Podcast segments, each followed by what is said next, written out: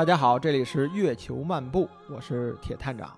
我现在呢在海淀区万寿路甲十五号的乐府书局中录制节目。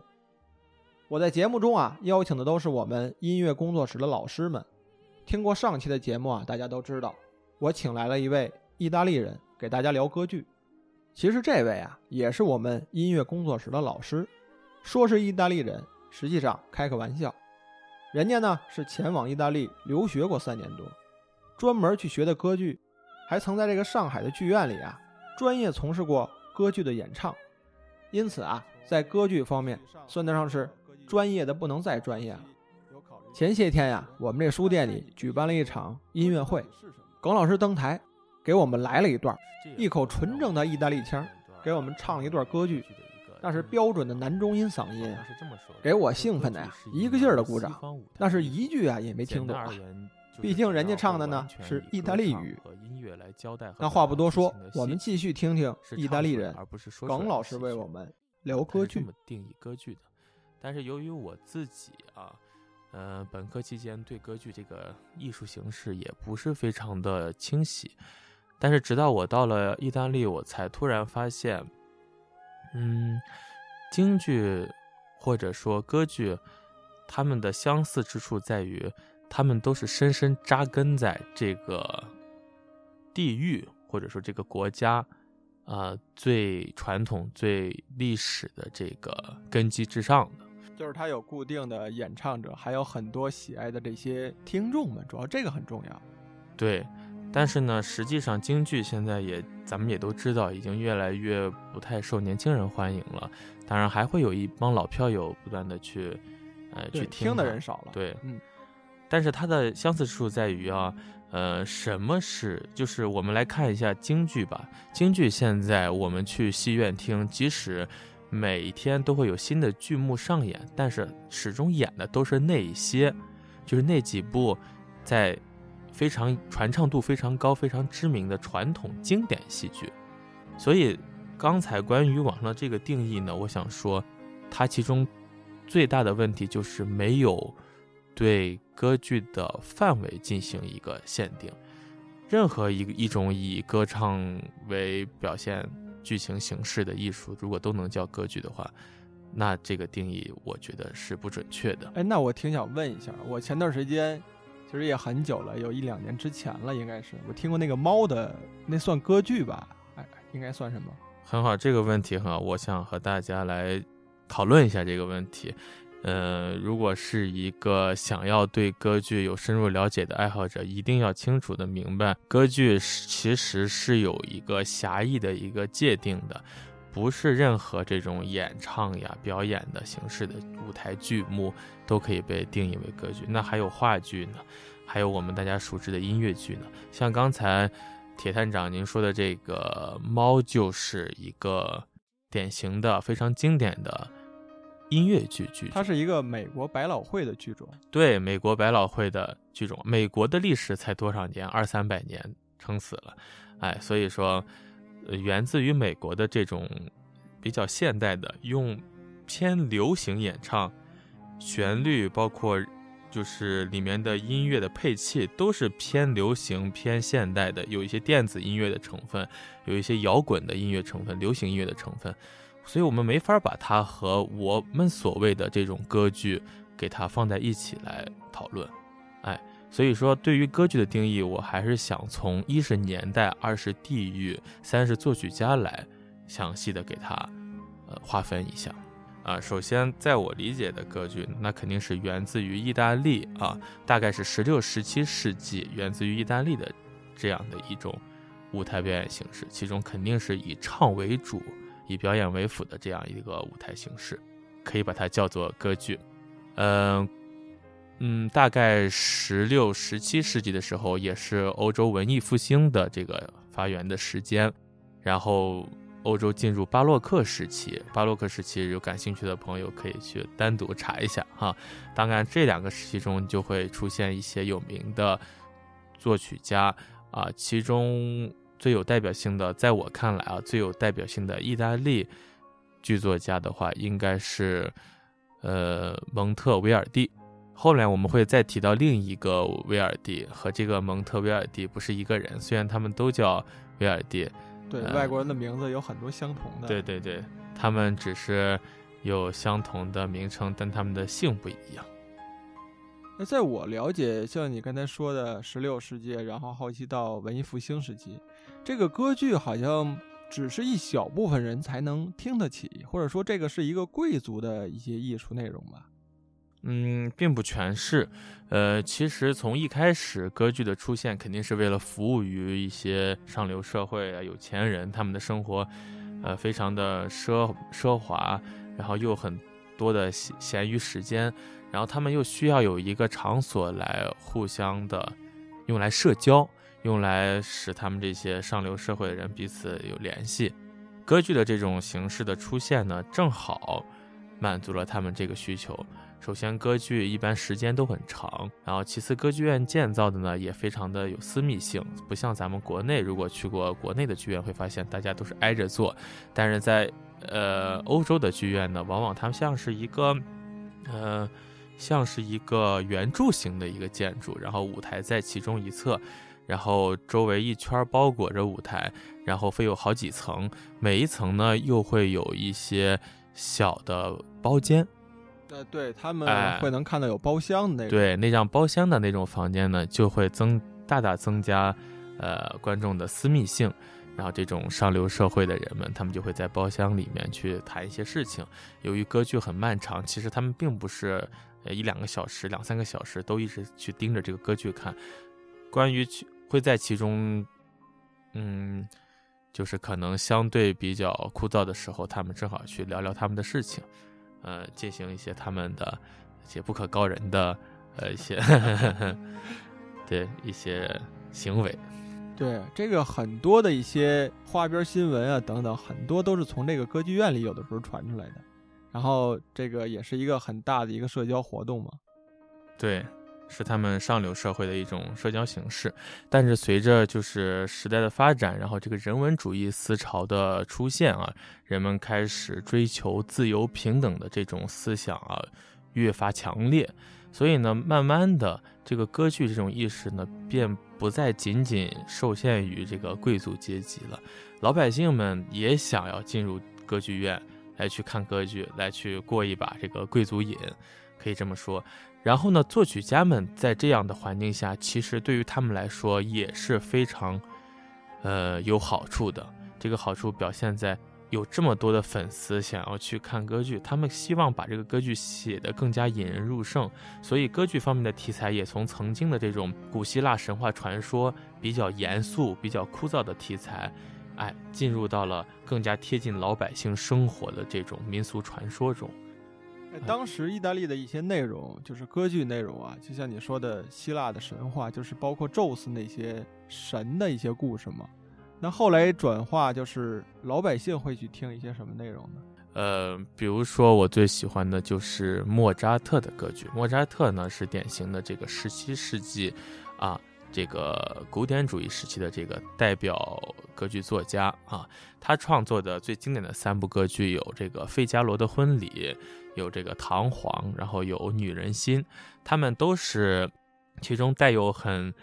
强烈的这个呃社会气息，有很多的幽默的元素，然后故事也非常的生动有趣。比如说，全都是搞对象的内容吧？呃，对，有一些。唐璜是很明显。唐璜呢，主要是讲唐璜这个人。唐璜呢，是一个。搞对象的高手，用我们现在的话说，他就是典型的海王，可能是海王大师吗？可能是海王的祖师爷吧。对对对，然后，但是费加罗的婚礼呢，他讲的又是另一件事情，讲的是费加罗在结婚的时候，在那个时代上，呃，有一个非常在现在看来非常不讲道德的一个，呃，一个一个规定吧，就是。当公爵的女仆要嫁人的时候，呃，公爵有权行使这个出夜权。那对这个，我们在一些中欧的一些故事里啊，传说都都会听到这个。对，而这个女仆呢，恰恰她是要嫁给费加罗。费加罗这个人物形象呢，呃，如果后面有时间，我们可以单独的去讲。它会涉及到另一个作曲家的一部歌剧，就是呃浪漫主义时期的一个代表作曲家罗西尼的一部经典歌剧，叫《塞维利亚理发师》。其实他们两个故事是承上启下的，塞维利亚理发师在前，然后费加罗婚礼的故事在后。当然，两个作曲家可能不谋而合的都看上了这个人物形象，都选择了他来创作自己的歌剧啊。这个言归正传，嗯，费加罗要迎娶公爵的女仆啊，这个苏珊娜为妻，但是呢，公爵呢就想趁机行使一下他的出夜权，然后聪明的、有智慧的费加罗呢。包括他的爱人苏珊娜也是一个非常聪明的女性，他们呢通过一些种种的计划和计谋来设计公爵，来让公爵陷入他们的呃陷阱之中，来最终最终迫使公爵哎认输认栽，哎无法行使，无法真正实现他的这个。我觉得这个故事有点像这个斗地主的感觉。说 的太对了，说的太对了，就有点像是哎那个老百姓斗周扒皮的这种故事啊。所以是对，就是所以说，我会我会感觉到这个中国和欧洲，咱们语言不同，文化不同，人民的长相不同，但是实际上在世界各地不同的历史时期所发生的这些呃有趣的这种故事，其实都是非常相似的，都有点像是这个无产阶级去智斗资产阶级的这样的一个感觉吧。他这个跨度感觉很大呀，你就。最初可能会听一些神话故事，这个宙斯之类的故事啊。当然，如果了解希腊这些传说的话，其实宙斯他们那儿也挺乱的，家族里的各种乱。呃，就是劳苦大众去听这些歌剧的话，感觉像什么《费加罗婚礼》啊，其实也就是描写一些当时的一些社会的环境故事。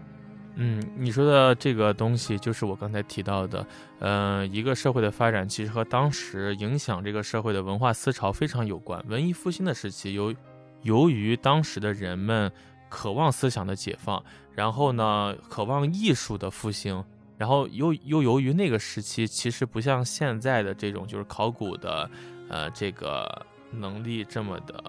先进，所以关于古希腊时期人们到底是怎么样去玩音乐，怎么样去搞艺术的，其实呃，就是大概是十六、十七世纪的意大利人、欧洲人，他们已经算是失传了吧？他们只能从零星的一些史记中，能简单的感受到那个时期人们是非常有。就是这个音乐文化环境的，所以他们为了解放天性，为了让自己呢能重新的，嗯，能让整个这个社会呢重新的充满这个艺术气息，他们想去做这件事儿。当然，这些其实都和经济的发展息息相关啊，所以他们就去研究这个古希腊的这个神话传说，研究古希腊的这个历史。咱们可以用现在的一个流行词复刻的这个他们认为的这个古希腊传统戏剧。所以呢，他们的题材呢也会局限于，由于那个时候神权是非常的高高在上的，老百姓是以无法和神权去做斗争的，所以说，嗯，所以说他们的这个主题呢也会非常严肃，非常的靠近这个神学啊，靠近这个呃古希腊的神话。当然，刚才你提到宙斯这个事情，我要更正一下，古希腊的神话和你说的宙斯是完全不同的两种。类型的神话题材，宙斯呀什么的这种神话人物出现在的是西欧神话里。然后将来如果我们有机会讲到德国的一个歌剧歌剧作家瓦格纳的话，会发现他的歌剧题材里会更多的引用这种西欧神话故事。嗯，哎，那意大利的歌剧的神话一般指的什么？维纳斯那种吗？哎，指的是这个，就是指的是这个。古希腊时期，比如说我们最了解的这个《圣斗士星矢》的这些故事，十二宫的故事，哎这个有雅典娜，有这个嗯普罗米修斯这样子的人物形象。普罗米修斯我们听了很多，后来已经借鉴到科幻故事里面对对对，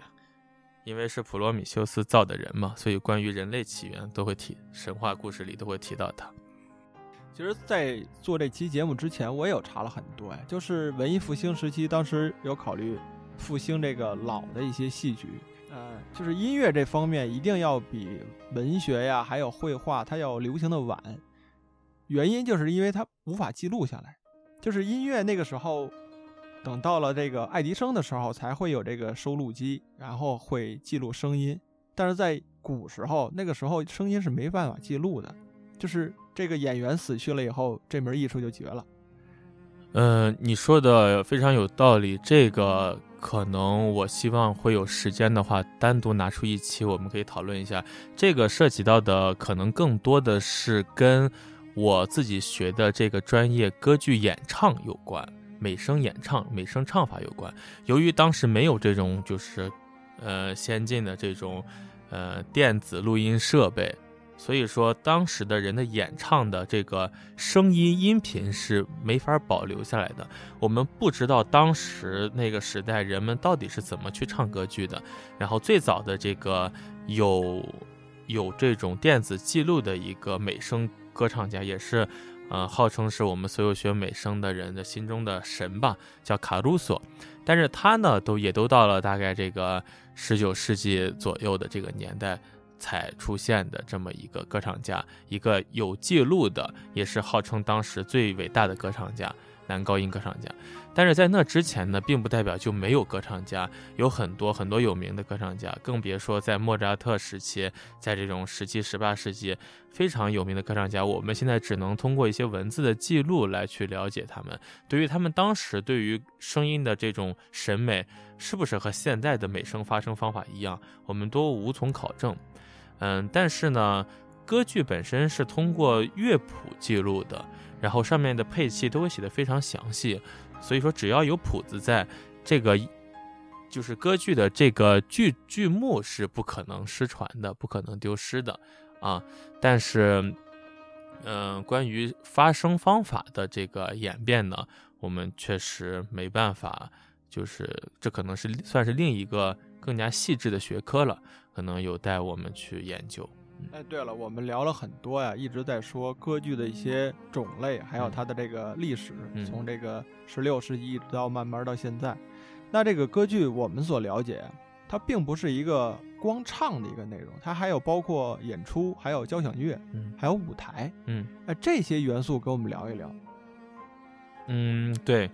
歌剧其实它真正的魅力啊。呃，源自于它是一个综合性非常强的艺术形式。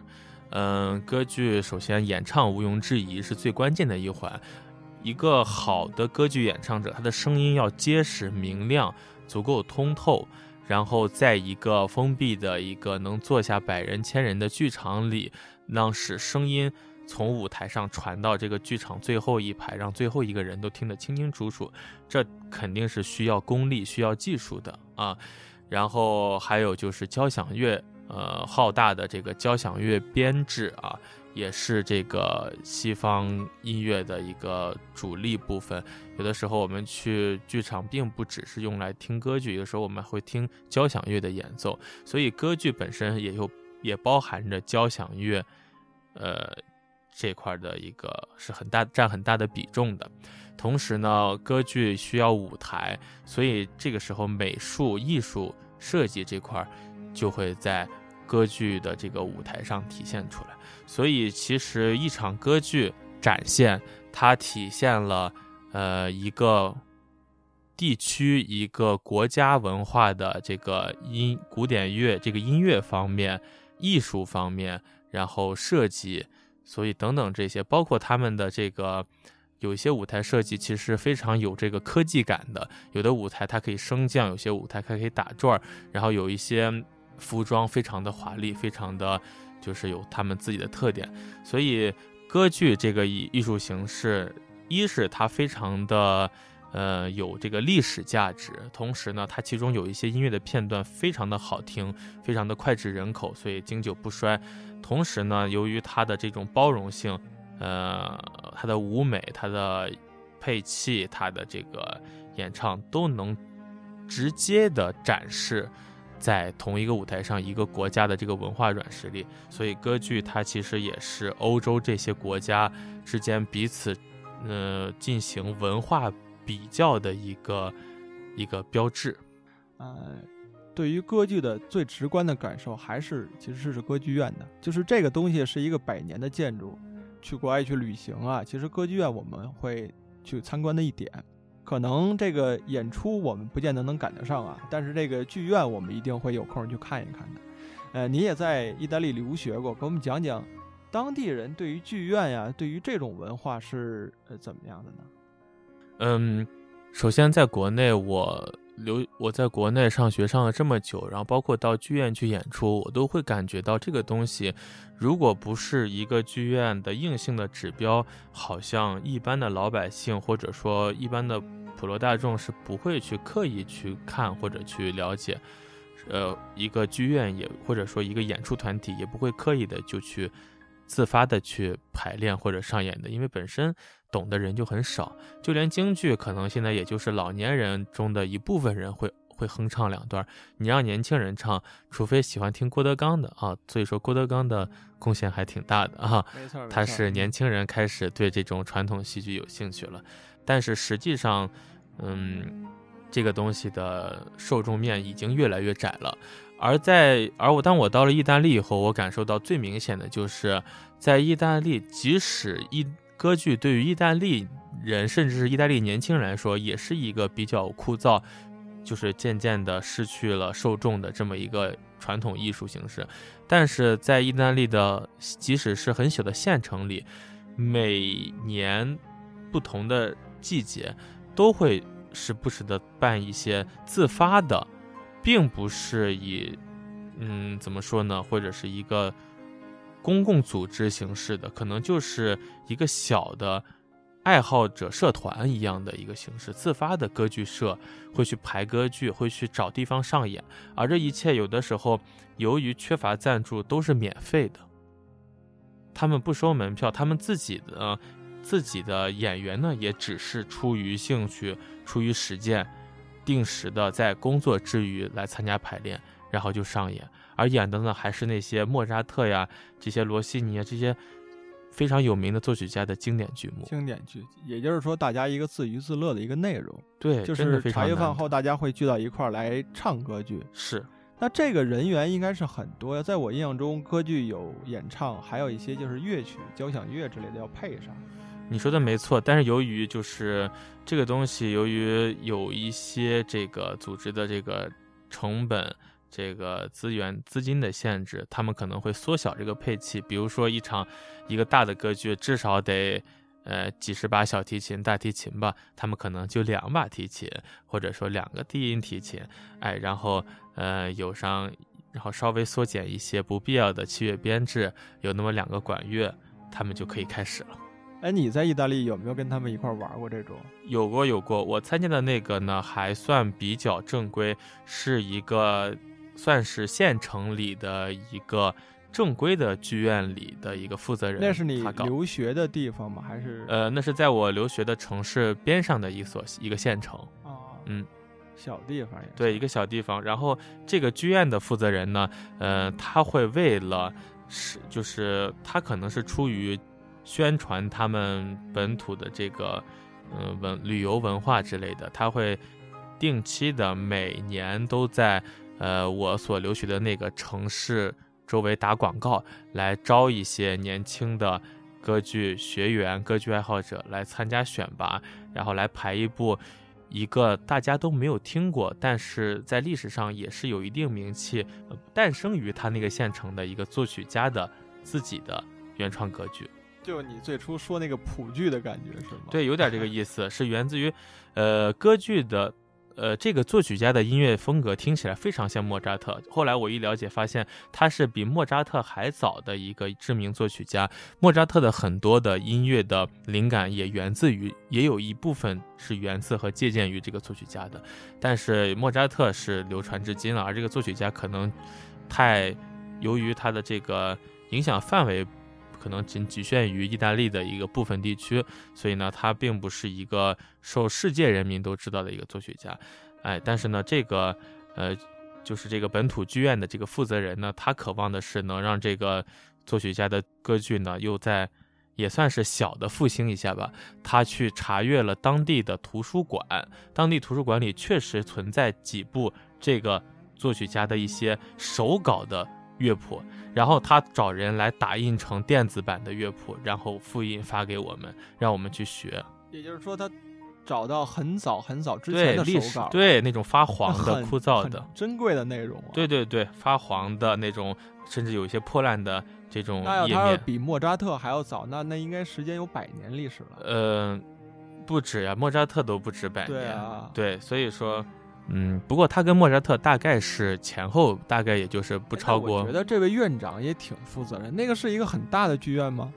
不那个剧院目测也就能容纳下一一百来人左右，一百来人的剧院，对一二百人左右，那撑死就有点像我们乡村的戏楼的那种感觉。对对，啊，那你当时是因为什么参与的？因为这个剧院的负责人呢，也是我们，也是我留学的那个城市巴黎边上的一个非常美丽的旅游城市，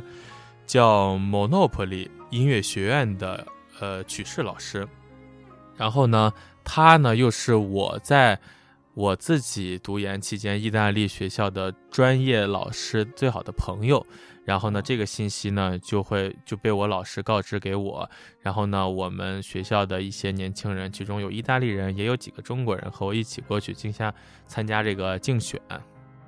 哎，你那个地方生活那个地方叫什么？叫巴黎，巴黎，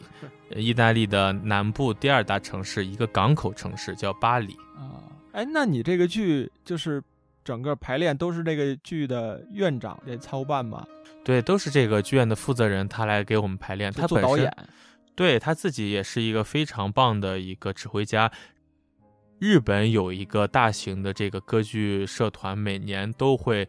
聘请他去日本为他们排练和演出一整部意大利原创歌剧。嗯，比如说他在日本指挥过这个《图兰朵》，在日本指挥过这个呃威尔第的歌剧。嗯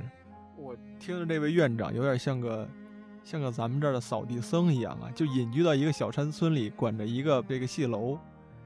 嗯，这个对，你可以这么理解。虽然他工作的地方在一个县城的音乐学院，我叫它县城是因为它确实很小，但是呢，意大利的音乐学院是这样子的一个运作形式，就是只有为数不多的几个老师是固定老师。就是他是长期在这个音乐学院里当老师以外，他们意大利有一个政策，就是为了使这个教育资源呢均匀分配，就是一即使这个老师非常厉害，他可能在，他也可能会不定期的被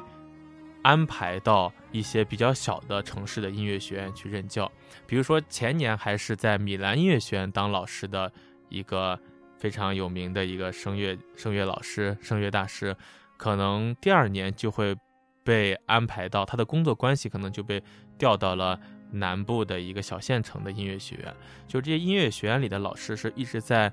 呃循环的，它不是固定的，只有少数几个老师可以获得这个固定的工作，就像我们国内一样。呃，也只也不是说在学校任教的老师都有这个事业编制啊，那那些没有事业编制的老师呢，他们就会呃随着他们的合同的流动，时不时的在不同的音乐学院之间打转。了，嗯我们就说这个院长，那你们拍这个戏后期的呃观众都有什么？就是这个县城里的人吗？还是会全国的去请，或者说全国的去做宣传，大家都来看呢？由于这个剧院的本身呢，它是非常少盈利的，呃，因为它并不是那种就是在线的大剧院，有定期每年有定期的这种演出任务，加上这个剧院呢，可能也是一个算是一个历史遗留的这么一个产物，所以它放在这里，虽然被这个老师管理着，但是呢，它其实并不是一个演出非常多的一个剧院。嗯，所以说这个老师他搞这样的一个演出，本身上除了当地的政府稍微支持一下以外，是非常，呃，成本是可以忽略不计的。那你们就是正式演出的时候，所有的观众们呢，都是村民吗？所有的观众有当地的市民，也有不能说村民吧，有当地的市民，然后也有演员的亲戚朋友们。啊都都能坐满吗？对，因为剧院非常的小，然后很容易坐满。百人的那种。对那你们会持续演几天？我们就演两场，因为我们的这个演出呢，也是以这个学校的学生为主，然后由于它是无偿的，相对无偿的吧，其中有一两个人可以获得这个呃一两百欧的这个经济算是奖学金的赞助吧。然后，嗯，以至于他的这个呃他的这个活动不会说是影响到特别远的地区，也就局限于在我们南部这个这几个城市之间。那我想了解了解了，像这种民间的一个小的剧院。它日常会有定期的表演吗？还是就是赶上了你们都在，然后大家组织组织有这么一个活动呢？没有，但是多少？但是他会把它变成一个艺术季，在意大利定期会有这个艺术节，或者说音乐季，啊，我们叫它 festival 啊。如果有英语翻译的话，也有相同的单词，就属于这个呃演出季的意思。然后这个剧院的。负责老师呢，他就是想把这个作曲家命名的这个剧院，啊，定期的每年，呃，划定一个月份当做这个艺术季，然后我们在这里参加排练，前后一个月时间，然后到月底进行两场演出，啊，每年搞这么一个活动。由于我们都是在校的学生，然后我们也没有那么多机会能登上舞台，所以这样的一个锻炼的机会，对于我们来说还是非常珍贵的。就有点那种大腕儿的感觉，站在那儿唱。对，难得作为一个学校的学生，但是有乐队给你伴奏，然后即使虽然很小，但是非常漂亮，因为它具有那种欧洲的那种历史感，也是一个缩小版的那种欧洲剧院，一个半圆形的，然后也有这种小包间的这么一个剧场，只不过整体好像缩小了一倍。你可以想象一下，然后在这样的一个剧场里演出，多少把它写到你的简历里，多少也是呃浓墨重彩的一笔吧，哈。哎，当时底下坐的都是意大利观众啊、朋友之类的，就是大家看到一个中国人站在上面去，而且是一个应该是一个很古老的剧院吧？对，啊，就是这么一个年代感很强的地方，当地人是怎么看你，或者说对你的这个唱法啊怎么评论？呃，我由于长期在意大利南部上学，然后我虽然也去过北部，但是毕竟没有在北部生活过。据有朋友们交流，就是说北部的意大利人都是比较冷漠的。由于那边，呃，有米兰这样的大城市，那边的整体的呃经济发展也相对南部更加嗯靠前一些，反而人们人与人之间的这种。交流反而显得没有那么热情，就人情味儿不浓。哎，但是我在南部留学，我的这个城市也是一个非常繁华的大城市，因为是港口嘛。但是周围的这些城市呢，明显感觉比较落后。嗯，但是由于他们的环境非常美，所以可能是一个旅游重重要区地区。周围有一个这个蘑菇小镇，还是世界有名的知名的一个。拍摄旅游景点啊，呃，就言归正传，我想说的是，在我所在的城市，我感受到的是，大部分时候感受到的是，还是当地居民对我们外来这种外国朋友的一种，嗯，一种热情和包容吧。反正我在我演出的时候，我感受到的是，我在我唱或者在我出场的时候，嗯，大家的欢呼声甚至比他们自己的。意大利本地的朋友出场的欢呼声，欢呼鼓掌，对，扔花儿，对对对，他们摘下来扔上去，那不至于，但是，但是他们还是非常的，嗯，友好，就是他们非常的愿意接受，而且他们喜欢看到有一个一个亚洲面孔的人去演唱他们熟悉的这种语言的作品。我觉得那个地方应该人情味会很浓，毕竟一个小地方，可能上去演出的演员呀，然后可能就是底下的亲属。然后村里人们他们自己相互也很熟悉，嗯，而且在我印象中啊，就是看了很多的电影啊，各方面的，就是像这种小山村，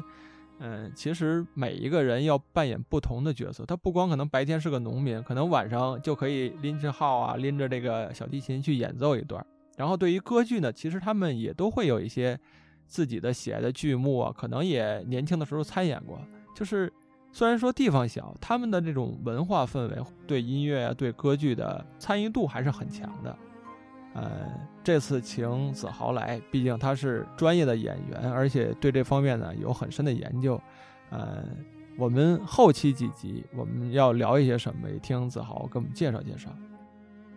如果将来有机会的话，我希望能跟大家聊一聊这个关于歌剧美声唱法上面的一些。一些心得和体会吧，嗯，然后再有机会的话，也想和大家分享一些我在意大利参加演出实践的一些经历。有没有一些剧，就是剧目的赏析跟我们聊？你比如《茶花女》啊，或者说《唐璜》，其实我对唐璜的故事还是很感兴趣。没问题，我也很感兴趣，我也很了解，因为我自己也学了整本唐璜的剧目，所以我对唐璜这个人物形象以及他的出现，以及这个故事、这个歌剧在当时造成的影响，我都希望有机会能和大家分享。那说说我们现在吧，就是在北京，我们如果想欣赏歌剧啊、舞剧啊这些内容，嗯，有没有什么好的推荐？那肯定首选国家大剧院呢。嗯，在全国来说，国家大剧院出品的歌剧，那当然是毋庸置疑是水平最高的。啊，如果有机会去上海的话，也可以去看上海大剧院、上海歌剧院出品的歌剧。那在北京的话呢，主要先关注。国家大剧院一般每年的年初，他就会把整个这一年的这个演出季的剧目都，呃，公布在网上。然后歌剧种类有一些，呃，是就是由于疫情的限制，可能大家现在很难看到欧洲的，呃，这种经典的剧目了。但是会有一些原创的，我们国产的一些新的歌剧形式出现，大家也不妨去了解一下。由于语言相通，其实可能听起来会更加有感触。嗯，当疫情好转以后，能能我们继续能邀请到这个西方的歌唱家来的话，我相信还是会有更好的呃经典歌剧呈现的。比如说一两个月前，这个刚刚在剧院嗯演出过这个《茶花女》，请的就是咱们国内最首屈一指的这一批歌唱家，有廖昌永老师，有中央院的张丽萍老师。然后还有我们中国最当红的男高音歌唱家石以洁老师，我们都可以上网去找到这些视频资料去了解一下。哎，你当时去了吗？有没有听过这个？我当时去了，我还是花了很很高的票价，因为太火爆了。那些一百多块钱的票价已经在分分钟就一抢而空了。对，我们知道听歌剧一定要选一个好位置，就那个效果是不一样的。对，但由于咱们。一是搞这个专业的，二是呢，这个歌剧其实演出票的价格还是比较高昂的，所以我们反而反而会倾向去买一些比较便宜、位置靠后的位置，因为这样一方面也能听到这个演唱者的这个唱功实力啊，然后呢，即使这个视觉上呢，可能由于距离的。距离远，可能欣赏的没有坐在尺座的观众那么好，但是其实也是挺值的。但是由于当时我没有抢到这个廉价的票，我就只能去硬着头皮买了一张六百多的票，然后坐在尺座上欣赏完了这个演出，也是感觉到非常，嗯，物超所值的吧。因为在疫情这个期间，确实很难得看到一场，呃。就是非常完整编制的，又是这么优秀的歌唱家们演出的一场完整的歌剧，又是经典歌剧《茶花女》。歌剧在咱们这块儿，呃，大约多少时间会有一个新的上映啊？呃，一般它有一个歌剧演出季啊，在这一个演出季内，它会时不时的上映，大概是三个月之内，它会上映几部歌剧，大概四五部左右吧。啊，咱就说北京吧，北京都会有哪些剧？这回呢，耿老师深入浅出的给我们说了到底什么是歌剧，还讲了一些他留学的经历，特别是他登台演出那段啊，我们聊了很多。想不到一个中国人站在意大利古老的歌剧舞台上啊，这放声歌唱是一种嗯什么样的感觉呢？这好像是老外啊扮上这个大花脸上台唱京剧一样。我是觉得有点怪，但一定是个挺好玩的事儿。后面的节目里啊，我会让耿老师啊给咱们推荐点歌剧中经典的剧目去听一听，咱们感受一下。这往后啊，您去了解就容易了。那咱们这回啊就这么着，今天的月球漫步啊就到这里，我们下次见。